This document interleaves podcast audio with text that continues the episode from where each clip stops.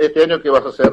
Yo voy hasta en lo particular, ya estoy haciendo, trabajando con alguna algún personaje que se candidatúa para, para la política porteña. Por eso te digo, la política, toda la política porteña va a estar como un poco, va a tener un poquito más de, movimiento, porque si bien es una elección de, de, medio término, podemos decir que es el distrito más fuerte o con más peso a nivel político, uno de los con más peso y precisamente que no está gobernado por un por el peronismo, sino precisamente por, por Horacio Rodríguez Larreta, que te guste o no te guste, hoy es una de las caras más visibles, o con, no solo con mayor visibilidad, sino con, con mejor imagen en, buena parte de, por lo menos del electorado que es, cercano al macrismo, ¿no? Que no lo ve hoy a Macri como la figura que podía haber sido hace seis años atrás, cinco o seis años atrás, y sí hoy lo ve Rodríguez Larreta. Aún con todo lo que frente que tenga abierto, con la, el tema de las clases, el tema de la coparticipación y todo eso. Sí, sí, sí. Convengamos que es el distrito también que más guita en publicidad invirtió durante estos últimos años en función de este armado. Y bueno, y no deja de ser una regla sumamente importante porque eh, también se habla de qué va a pasar adentro del PRO, y ahí las dos figuras más importantes del partido son Macri y, Larreta, porque después el resto acompañan, más desde la derecha, ultraderecha o, menos ultra, pero básicamente las, dos personalidades son esas.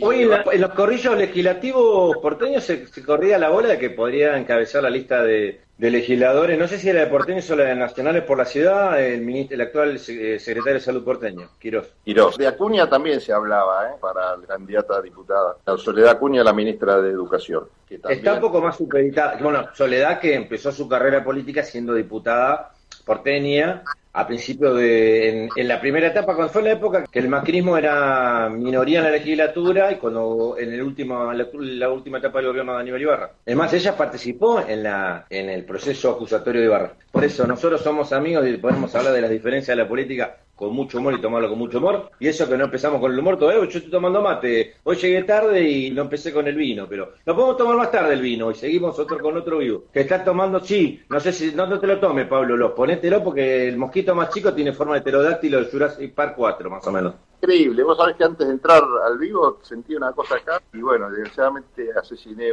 una, una persona no humana, como dicen los animalistas. era un banco de sangre con ala. Sí, sí, no, terrible, terrible.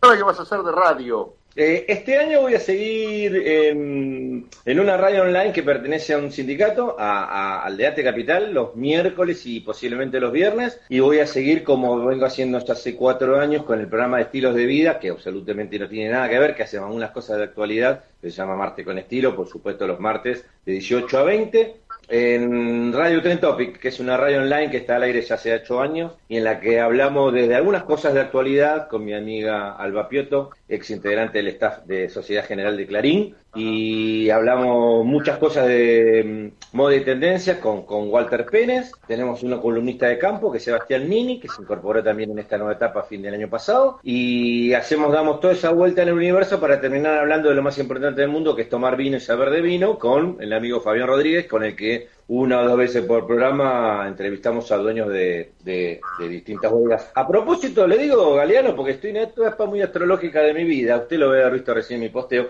hoy la luna en acuario. Y la luna tiene mucha incidencia, su incidencia fundamental. Cuando la luna entra en alguno de los signos de aire como acuario, eh, que son acuario, libra y el otro no, y no me acuerdo cuál es, ahora ya se lo voy a decir, eh, eso tiene influencia en el en el, en el ciclo de la vid. O sea, según en qué, en qué signo entre la, la, luna, en los viñedos o se poda, o se cosecha, o se hacen determinados, se hacen determinadas tareas. ¿Usted en serio cree lo que acaba de decir? Sí, por supuesto. ¿A usted no le dicen, por ejemplo, que en luna llena no se tiene que cortar, le tiene que cortar el pelo para que le crezca mejor? ¿Sabe cuántos pelados no hicieron caso? Mire usted, mire. Claro hablemos en serio, cosas serias. Hoy, en un día de calor como hoy, por ejemplo, que está medio pesado, nublado, ¿qué vino me, me, tomo? Bueno, hoy es un día que con el típico día, con la conjunción con la luna llena, hay que tomar un vino aromático, un vino, escuche, escuche, escuche, Galeano, un vino aromático, un vino floral. En general son es la característica de los vinos blancos. Yo le recomiendo el dulce tardío de Bodega Valle de la Puerta, La Rioja para el Mundo. Pero si quiere puede tomar un rico Sauvignon Blanc un vino muy rico para comer con sushi, con pescadito, con un pollito, con pollito salteado. Puede tomar también una, un moscatel, ¿vio? Como en la época que comía la pizza con moscato. Bueno, moscatel. El moscato se hace con la uva moscatel, que es una uva dulce, con moscatel de Alejandría. Es un vino floral, fresquito, lo mete mucho en la heladera. Si quiere, también le puede meter un hielo. Mire lo que le digo. ¿Sí?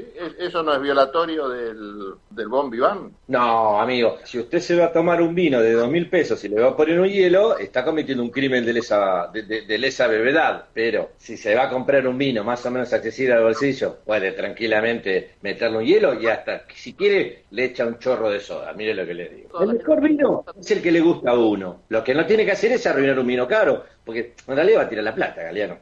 Bueno, igual el que no quiera tirar la plata se puede conectar con usted, que le lleva Sí. a Emilio selecciones, por ejemplo, de vinos. Es más, yo que no entiendo nada de vinos, lo que hago, me conecto con Seitún y le digo, Seitún, porque lo trato de usted. Seitún, ¿me hace un favor? Me trae... Para tutearme le falta. Lo que usted quiera. ¿Cómo? Claro. Para tutearme le falta. Nada de tutú, nada. No, nada. Y yo pensé que, que andaba ahí con los precios medio medio y pasamos juntos, Y yo, por una vidriera y me dijo, mira, este que te pedía, no sé, 200, 300 mangos, mira cuánto está, y era un precio exorbitante. Así que bueno, Bueno, se, se meten en mi cuenta, arroba Daniel Seitún Vinos, y ahí van viendo todas las publicaciones que voy poniendo de los distintos vinos. Hay vinos de fútbol también, de Racing, de River. igual hay una, una comisión si vende algún vino en función de este Instagram vivo, ¿no? Qué, qué- qué radical cometero resultó, ¿eh?